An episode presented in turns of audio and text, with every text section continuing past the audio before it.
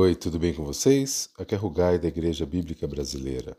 Dando continuidade ao nosso plano de leitura bíblica, hoje o nosso texto é Oséias, capítulos 12 a 14, que são os três capítulos finais do livro, e Salmos 95. Oséias. O povo de Israel estava distante de Deus, longe de seus caminhos, de seus mandamentos, separados da comunhão com o Senhor. Por isso, tudo o que eles acreditavam e faziam estava errado. Por exemplo, eles estavam confiando em nações estrangeiras, achando que essas poderiam protegê-los nos momentos de dificuldade. Eles estavam direcionando a sua fé a ídolos, a falsos deuses como Baal. Eles estavam desprezando os profetas de Deus, deixando de acreditar na mensagem que lhes era anunciada, fazendo tudo o que era errado. Então, nesses capítulos, vemos que Israel precisava ser lembrado da história de Jacó, daquele episódio onde ele luta com o anjo e pede a sua bênção. Jacó aprendeu a buscar a Deus e a depender dele, e isto o povo desta geração precisava aprender também. Eles precisavam se arrepender de seus erros, se voltar para Deus. O caminho do perdão estava aberto. O que eles tinham que fazer era se arrepender e deixar seus maus caminhos, pois do contrário todo o juízo anunciado contra eles se cumpriria. O livro é encerrado com o versículo 9, que diz: quem for sábio, entenda estas coisas. Quem tiver discernimento, ouça com atenção.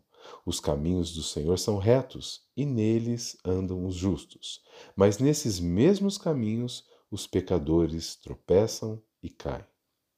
Acredito que esses capítulos falam muito com todos nós, pois podemos não ter ídolos de pedra, de madeira, de metal, mas muitas coisas nessa vida podem se tornar nossos ídolos. É sábio orarmos e analisarmos os nossos corações e caminhos. Salmo 95. O Salmo 95 fala do Deus que é soberano e criador.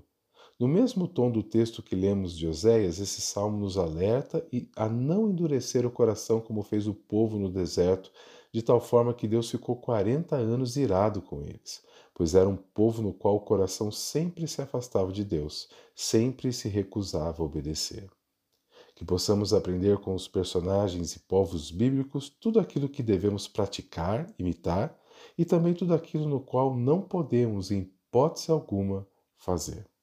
Amém? Vamos orar? Pai, queremos te agradecer por mais essa semana que se inicia, essa semana útil. Pai, nós queremos meditar na tua palavra e obedecer toda a tua vontade.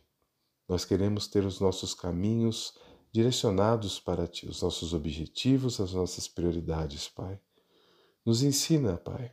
Como diz o salmista, é, se existe em nós algum caminho errado, algum caminho mau, nos mostra e nos guia pelo caminho eterno. Assim nós pedimos também, Senhor, que o Senhor nos direcione pelo caminho Teu. Muito obrigado por tudo que tem feito em nossas vidas e nossas famílias. Pedimos a tua proteção, a tua bênção, o teu cuidado sobre todos nós e que possamos a cada dia nos tornar mais parecidos com o Senhor. Que assim seja, assim nós entregamos a nossa oração, em nome de Jesus. Amém.